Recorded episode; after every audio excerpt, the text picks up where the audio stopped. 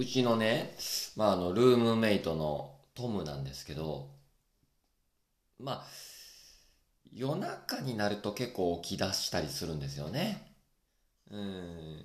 で、最初、こう僕がベッドに入ると、まあもう寝るモードには入ってくれるんですけど、うん、何時やろな、まあ3時とか4時ぐらいにかけてでしょうか。まあ起き出すんですよ。ね。まあ、やっぱこう日中寝てるからやっぱこう、あんま長い睡眠ってできないんでしょうかね。で、やっぱ起こされるんですよね。うん。まあだから大体ですね、まあ僕もあの起きるので、そのトムが起きると、まあ日々睡眠不足気味ではあるんですよ。で、まあ昨日もちょっと起こされまして、で、大体起こす時っていうのはね、まあちょっと、餌が入っていない時なんですよ。だからこう、餌入ってへんぞ、言うて、で、起こされるんですよね。で、昨日もね、あのー、やっぱり夜中3時半ぐらいやったかな。起こされてね。で、起こし方がね、毎回ちょっと変わるんですよ。で、昨日もね、まあまあ、ちょっと自分も、まあ結構眠たかったんですよ。深い眠りやったというか。で、すぐには起きれなかったんですね。で、それでもトトムはもう起こし続けるじゃないですか。おい、起きろよ、おいつって。で、まあ起こし方っていうのは昨日のね、あの僕の顔にね、顔にトムの手を当ててくるんですよ。ね。で、えー、まあ、そ、猫の手ってこう、肉球やから、柔らかいからね、割とこう、ちょっと冷やっこいんですよね。なんちゅうかこう。で、ピトってな、当てられて、ああ、なんか冷やっこいの当てられたな、まあ、手やなとはわかるんですけど、で、そこから当てた状態で、グッて押してきてね、グッて押して、それでも起きへんのですよ、僕ね。まあその程度じゃ柔らかいから起きないですよね。どっちかと心地いいから。で、グッて押さえてきて、次爪をね、爪をぐっさってゆっくり刺してきよったんですよ。ジューっていう感じでね、いったーと思ってね、それで起きました。ねえ、トム。そんな昨日でした。本日も猫とコーヒーとまるまるよろしくお願いします。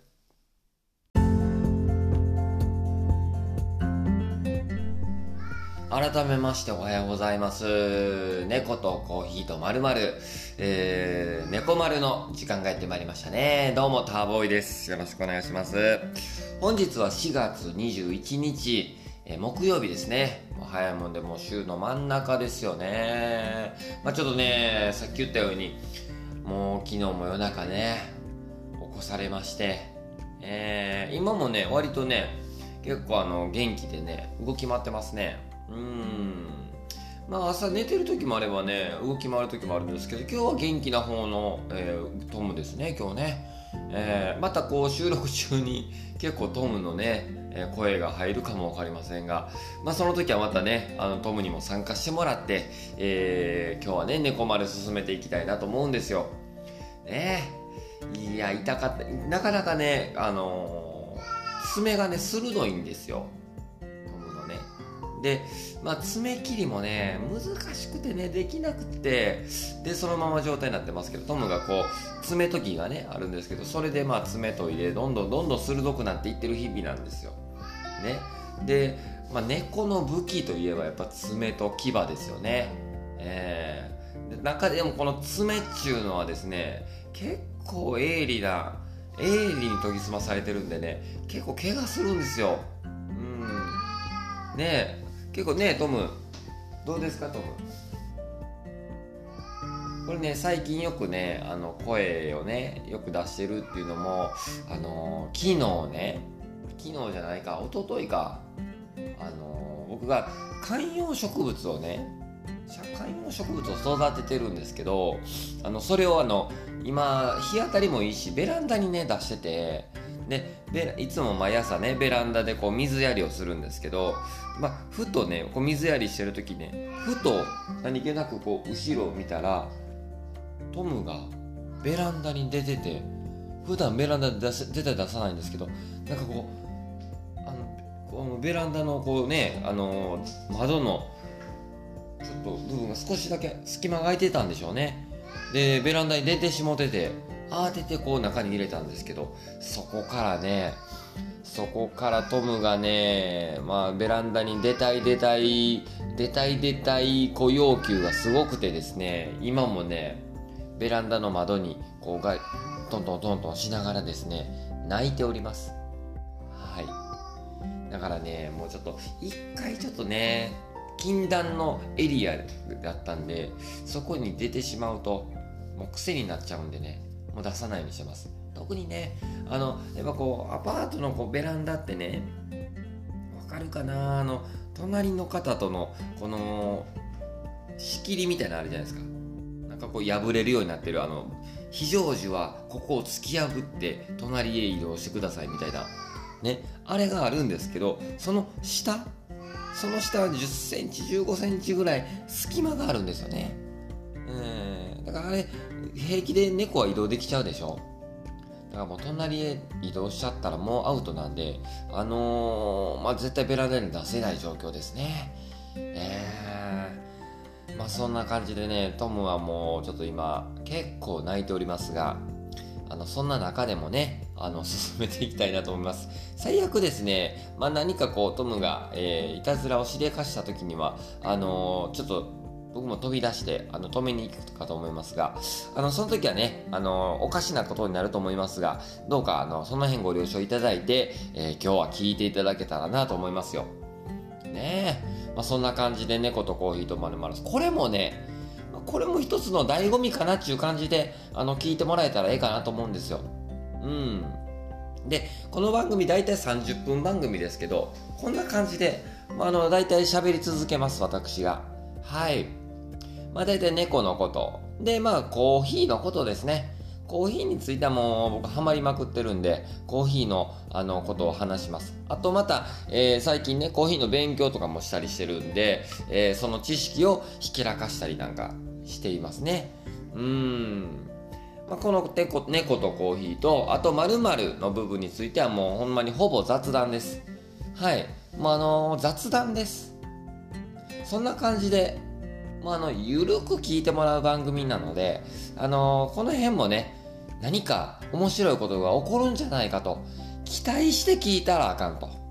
うん。これ期待されることと、あの、ちょっとね、なんや思んないんやないかとなりますんで、何も期待せず、ゆっくりと聞いていただけたらいいかなと思うんですよ。そんな猫丸でありたいと今日も思っております。はい。どうかよろしくお願いします。ね。まあ、そんな猫丸、今日は4月21日。4月21日のね、いつもこう何が起こったかっていうね、出来事とか記念日なんかを遡ったりして見たりしておりますが、あの、4月21日ね、ちょっと見てると、任天堂がゲームボーイを発売した日だそうですよ。ねゲームボーイ懐かしいなと思って、ね、1989年、平成元年の頃ですね。4月21日、任天堂から携帯型ゲーム機、ゲームボーイが発売されました。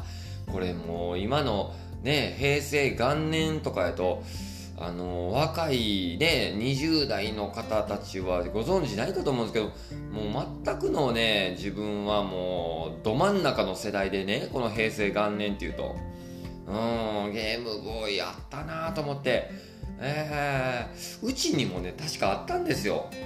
これ初期のゲームボーイやったかなあったと思うんですよね。あの、結構ね、今のスマホよりも大きかったですよね。で、厚みもあって、重さもあって。で、ゲームボーイね、今白黒なんですよ。液晶画面でね。当時は1200万台以上売り上げたゲームウォッチに続く 2, 2機種目の携帯型ゲーム機。うん。で遊ぶソフトを交換できるっていうカセット型として登場。これが結構画期的でしたよね。うん。カセットを変えて、えー、ゲームをね選べて遊べるという。当時はねスーパーマリオスーパーマリオもやったんですよ。これゲームボーイのね。面白いんですよ。なかなかねあれもうまいことようできてて。ね。あとテトリス。といった作品は絶大な人気。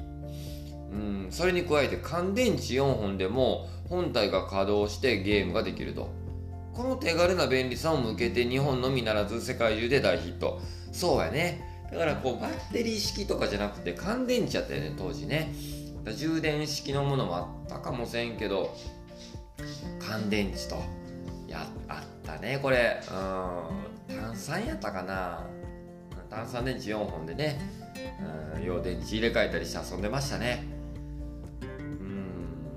本体の強度を維持するために厳しい耐久テストもあったそうです、はい、これね僕はあのこのゲームボーイね昔あってで後にゲームボーイミニとかねゲームボーイカラーとか出ましたけどあの一番初期のゲームボーイあってね。でねその中でもね覚えてんのがねドクターマリオって言ってねあのテトリス的なねあのパズルゲームなんですよ。うん。でこうなんかこう3種類やったかな4種類やったか忘れましたけど色を揃えてで、えー、カプセルをね消していくっていうようなこの上から落ちてくるカプセルを消していくっていういわゆるパズルゲームですよね。あれをやってたんですよ。でねゲームボーイ今思ったら不思議やけどゲームボーイ白黒。白黒なんですよ液晶画面で。それで色揃えるって無茶あるやろってね。今だったら思うんやけどあれやってたね。あれは攻めたゲームでしたよね。白黒のゲーム機で色を揃えるパズルゲームをやるっていうね。ドクターマリオハマったなあれな。やってましたね。うん。皆さんいかがでしたでしょうかね。そんなね当時ゲームボーイやってた方もおるんじゃないでしょうかね。っていうゲームボーイが発売された4月21日です。ね、本日も猫と恋とまるまるどうかよろしくお願いいたします。はい。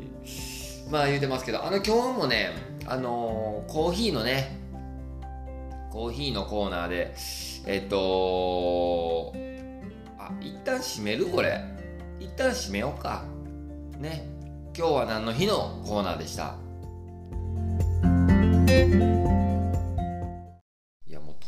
ですね、結構今日は泣いておりますね。もうね、これ泣いているのももうさっき言ったようにこうベランダにどんどん出よう出ようとしておりますんでね、まあちょっと引き続きトムのね、声があの、入りまくる中で進めていきたいと思います。あの、こういう時はね、もうね、あの、もう、いくら要求しても、もう、ガンとして、もうお前の要求には応えないという姿勢を示すためにもね、あのー、引き続き、ちょっと、あのー、トムの声入り続きますけど、あの、無視し続けますので、この姿勢を貫いていきます。はい。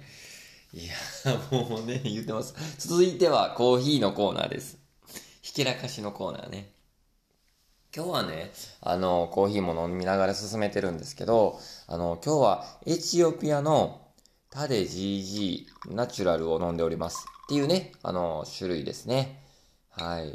でね、あの、ナチュラルっていうこともあって、あの、非常にこう、コーヒーのそのものの、あの、味がすごく出てる、えー、コーヒーですね。ちょっと一口いただきます。あの、一口目、すごくね、あの、苦味も吸ってくるんですけど、この苦味っていうのは、あの、なんていうかな、果実の皮の渋みっていうんですかね。あれに近い苦味なんですよ。だからこうグレープフルーツとかってあの、ちょっと渋みとか苦味も来るじゃないですか。あれに似た感じですね。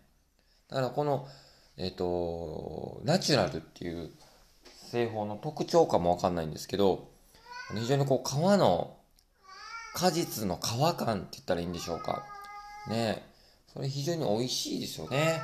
僕はあの、これ好きなんですよ。で、あの、ただただこう、あの、焙煎で、こうあの、火を通した、煙たい感じの苦味っていうよりも、この果実の、えー、渋み、苦味っていうんですかね。あっちの方が結構ね、このこ気に入ってますね。このエチオピアを今日は飲みながら、ね、進めていきたいと思います。あ美味しいですね。うたりなんかしておりますね。うん。まあ、今日はですね、あのー、このエチオピア、ね、先ほども言ったように飲んでますけども、トムもね、引き続き、あのー、声がね、まあ、けど、せっかくなんで、トムにも今日は出演してもらいましょう。ね。今ちょっとトムのところに来ております。トムどうでしょうか、今日は。一緒にポッドキャスト出演どうでしょうか、トムさん。トムさん。やっぱ外に出たいんでしょうか？外に出たい。ねえ。突然ね、あの、僕が話しかけに行ったので、あのー、びっくりしております。うん。ねえ、トムさん。っていうね、あの、今日は猫丸の回でございます。はい。まあ、じゃあちょっとコーヒーのコーナーに戻りましょう。今日は、え、エチオピアを飲みながら、あのー、進めておりますけども、まあ、そんな感じでね、ナチュラルの、あの、コーヒーなので、えー、非常にこう、果実の、あの甘みというか、渋みもしながら、ね、美味しいコーヒーでございます。で、そんなエチオピアを今日はね、あの、思いを馳せながらやっていきたいなと思うんで、エチオピアがどんな国かっちゅうのをね、ちょっと見ていきたいなと思うんですよ。うん、まずはエチオピア、連、エチオピア連邦民主共和国という、う名前ですね。うん、まあそれはエチオピア、エチオピアって言ったりしますけどね。まず基本データから。首都はアディスアベバという首都ですね。アディスアベバ。言語としては、えー、アムハラ語、オロモ語、英語などが使われている国なんですね。うん。で民族としては、オロモ族、アムハラ族、ティグライ族など80の民族がいている国になってますね。80。すごいよね。この辺が日本にはない、ちょっとこの文化というか、そんな感じしますよね。主な宗教としては、キリスト教、イスラム教、他となってますね。うん。面積は109.7万キロ平方メートル。日本の約3倍ありますね。うん、人口は1億922万人。これ2018年のデータだそうですけども、えー、1億922万人。だから、人口としては、まあ、日本とそう大きな差はないですよね。で、まあ、面積としては日本の3倍あると。ああ、だそうです。まあ、どんな国かっていうと、こう、アフリカの、こう、アフリカ大陸ありますよね。あれの北東部に位置する内陸国でございます。ね、北東部。だからまあ、えー、右上あたりでしょうか。ね、右上あたりに位置する国。これがエチオピア。で、イタリア領になってたんですね。これが1936年から5年間を除いて植民地されることなく、えー、独立を保ってきました。だからこう、1936年からの5年間だけイタリアの植民地。それ以外は、えー、独立して、えー、やっておりました。で、干ばつによるね、農業生産の落ち込みとか、えー、エリトリア、で、またソマリアからの難民に加えて、難民がね、難民を受け入れてたんですね。難民に加えて、南北のスーダンの軍事衝突による避難民が大量にエチオピア国内に流入し続けて、経済的にはちょっと結構な打撃を与えておりますね。えー、まあそんな中でも政府や、えー、政府が国家開発計画を策定。近年では経済成長が続いています。ただ、まあ、一人当たりの、あの、これ何ですか？これ GNI は、えー、790アメリカドルと。最貧国の水準にとどまっています。GNI ってなんかあれかな？ああいう、なんちゅうの？なんか経済の水準になるんかな？ごめんなさいね。この辺ちょっと額がないんでわかんないんですけど、えー、790アメリカドルと最貧国の水準。えー、慢性的に食料が不足しています。うんただまあ、コーヒー豆の生産地として知られているエチオピアでは、日本の茶道のようにコーヒーを入れて客をおとお,、えー、おもてなしする作法があります。英語ではコーヒーセレモニーと呼ばれております。ね。やっぱこう、エチオピアといえばコーヒーっていう僕イメージありますけど、ちょっとなかなか、えー、経済的にはちょっと若干上向きには、ではあるです、あるんですけども、ちょっとこう、生活的にはちょっと最貧国の水準という感じになってるんでしょうかね。うん。まあ、どんな今現在こう人々としてはこうどんな問題に直面しているのかっていうね、ちょっとそそれがあったのでちょっとね、読み上げたいなと思うんですよ。ワールドビジョンジャパンの支援する、えー、村落部では、えー、水衛生、食料確保、でまた教育の問題が顕著に出ていると。年間を通して改善された水を利用できる世帯は約31%。うん、エチオピアの都市部では80%。水が使えるのがね。うん、で改善されたトイレを使用している世帯は約1%。都市部では16%。5歳未満児の低体重の割合は約21%。低身長の割合は約37%。小学校を入学、小学校の入学率はめ、えー、目覚ましく改善したものの、小学3年生の読解力の教育省基準を満たす児童は6.2%だそうですね。だからこう教育面で水の衛生面うんなどで結構あとまあ食料確保の面で結構いろんな面ではちょっと低水準にとどまっているのが、こう今のエチオピアの、えー、こう抱えている問題なのかなと出ておりますね。うーん。これね、ワールドビジョンジャパンの支援事業部っていうのがあるそうなんですけど、これちょっと今読み上げてます。で、そこの木戸リサさんっていう方のレレポートによると、長い歴史を持つエチオピアは、独自の文字、で、また食文化である多民族国家で、知れば知るほどに奥深い国ですと言っておりますね。うん。サハラ以南のアフリカの中では、ナイジェリアに次2番目に人口が多くて、アフリカ連合の本部が置かれるなど、存在感がある国。アフリカの中でもね。うん。近年は政権の変化があって、またバッタによる農作物の被害に見舞われております。困難な状況を生きるエチオピアの子供たちを応援していただければ幸いとありますね。うーん。だから主にはこう、やっぱりこう、えー、農業が盛んな国ではあるけど、やっぱこう、バッタの、バッタによるこう、被害が出ているということだそうです。えー、結構いろんな写真が出てるけど、結構緑がね、豊かで、結構あの、ね、あの、すごい自然豊かな国なんかなというふうに見受けられますけど、結構そういう問題もいろいろ直面していると。やっぱこう、見てみんとわからんよね。やっぱね、調べてみんと、あの、自分の中ではこう、エチオピアってね、コーヒー発祥の国で、コーヒーが結構盛んで、あのー、ね、そういう部分でしか、あの、見てませんでしたけど、やっぱこういろいろ調べてみると、その国が抱えている問題とか歴史とかがあるっちゅうね、ことなんですよ。ねやっぱ見てみたらわかることが多いですよね。言うたりなんかしてますね。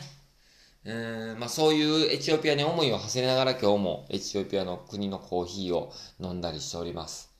ねまたちょっといろんな国をのコーヒーを飲む際にちょっとその国を調べてね、また発信していきたいななんて思っております。以上、ひけらかしのコーナーでございました。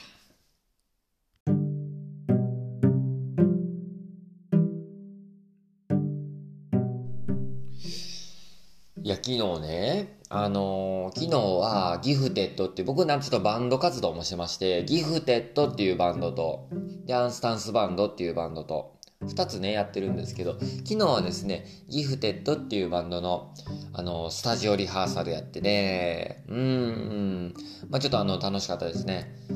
あの、やっぱりこう、あの、最近思うのは、まあまあ仕事もしつつ、で、こうね、いろいろ、まあ、あの、生活していく中でね、やっぱこの、ここへ来てですけども、音楽活動をしているっていうのは非常にですね、いい、こう、スイッチの切り替えになってるっていうか、あの、いい刺激になってますね。うん、自分の中で結構推進力にはなってるんかなと思ってるんですよ。で、こうやってコーヒーのこととか、最近はこうね、もうあの、猫丸を始めてからなんですけど、あのー、それのね、やっぱもちろん話のネタにはなるんですけど、あの、コーヒーのね、やがては僕携わることやっていきたいなとは考えてるんやけど、その中でも、えっ、ー、とね、まあ、コーヒーの勉強とか、もやっていったりはしてるんですが、コーヒーのこと、で、あとまた生活もあるし、やっぱ仕事もやっていかないといけないじゃないですか。けどね、これだけやと、なんとなくこう進めていく、進んでいくっていうね、ことが難しい時って時に来ると思うんですよ。なんかこう煮詰まってきたりとかね。うん。で、そんな中でここへ来てこうバンド活動、音楽活動っていうのは、こう結構自分の中でこう推進力なってるなと思いましたね。うーん。で、あのー、まあ、ギフテッドっていうバンドなんですけど、えー、っと、6人でね、やってるんですけど、まあ、それぞれがですね、まあ、このバンドをやるにあたって、もう初めて会った人たちなんですよね。まあ、ドラムの北蔵っていうのが、まあ、もともとアンスタンスバンドで一緒にやってたメンバーでもあるんで、それ以外のメンバーっていうのはもう初めてね、会ったメンバーで、すごいね、様々なバックグラウンドをね、持つメンバーの人らで、それすらもね、やっぱね、刺激になるしね。うーん、面白いですよ。で、今度5月29日に、初めてのギフテッドでのライブをね、やるんですよ。それが、まあ、あの、対象タグボートっていうところで、えー、開催し、えー、ライブをします。で、まあ、イベントというよりかは、本当にこのタグボートってこう、飲食のね、飲食店の複合型施設みたいなとこなので、えー、そこでもう営業中に、あの、演奏、ライブをさせてもらうっていうような形になります。だからこうイベントでこうライブをみんなの前でやるよって感じじゃなくて、えー、お食事をしに来た人たちの前でこうね、あのー、たまたま来たらライブをやってたみたいなノリなので、まあこう、がっつりイベント、ライブをやるよっていう感じではないんですが、あのー、そういう形でね、人前で初めてこうライブをさせていただく形にはなります。はい。大正タグボートです。5月29日にね、えー、やりますんで、2つのバンドでやりますんでね、僕らのギフテッドとあともう1組と。営業時間、まあ、昼間と、えー、で、また夕方あたりと、まあ、2回分けて2回ステージをさせてもらうっていうようなね、感じ流れになってますね。うん。いや、楽しみにしております、これもね。えー、で、またもう一つアンスタンスバンドの方も、あの、今週ですか。今週の24日の日曜日に、仙南ロングパークでライブをします。これもね、約2年ぶりとなるアンスタンスバンドでのライブ。これも楽しみにしてるんですが、今一番懸念されているのが、天気なんですよね。天気の心配。あのー、これね、今のね、予報では、にわか雨と出てるんですね。にわか雨。非常に微妙。にわか雨かと。ま野外で一番天敵はもうやっぱ雨なんですよね。機材濡れちゃったりするとアウトなんで。だからもう雨だと中止にはなるか、形にはなるんですけど、これすごいちょっと微妙な天気でね、まあまあ、今の時点でにわか雨なので、どうかいい風に転んでくれるようにもう祈るばかりですよね、これ。うん、やっぱ自然の力偉大ですから。もう人の力でどうこうすることもできないんで、もう祈るだけですよね。うーん。だからもうちょっとね、あの、楽しみにはしてたんですけども、まあ、またちょっとね、えっ、ー、と、まあ、仮に、今回今週できなかった場合は、えー、改めて延期っていう形で、どっか日程をね、組み直してまたリベンジはすると思うんですが、えっ、ー、と、今のところ、あの、にわか雨やけど、もうこれ祈りつつ、ちょっと状況を見て、えー、結構、えー、延期の判断はまたすると思うんで、その際はね、また、えー、ちょっと、もしかしたら聞いてる人の中で、楽しみにしてて行ってみようかなと思う人いてたら、あの、またインスタグラムの方で、またちょっとやるかやらんかの、えー、また発信をさせていただこうと思うんで、またチェックしていただけたらなと思うんですよ。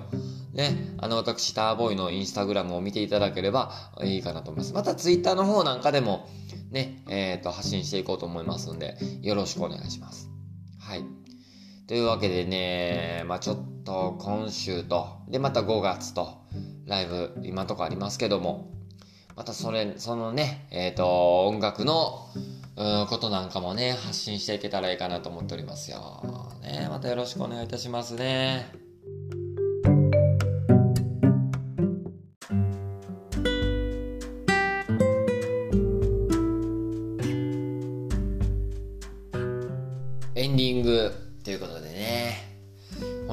猫とコーヒーとまるまるね、もうちょっと30分近くお届けしてまいりましたけども、ね、本日もエンディングでございます。この番組はですね、猫とコーヒーとまるまる、またあの、Spotify とか、あの、Google Podcast とかからでも聞けるみたいなんで、ぜひね、無料で聞けますんで、またあの、バックナンバーも、あのー、引き続きアーカイブ残ってますんでね、またよかったら聞き直していただいたりとかしていただけたらいいかなと思います。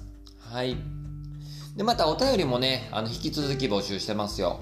お便りについては、あの、Twitter とか、インスタとかからの DM で、またよかったら、あの、またお便りって書いて送っていただけたらなと思うんですけども、あの、質問とかね、えー、また感想とかね、送っていただけたらね、あのー、また、えー、猫丸オリジナルステッカーを全員にプレゼントしておりますんで、えー、またどうかよろしくお願いします。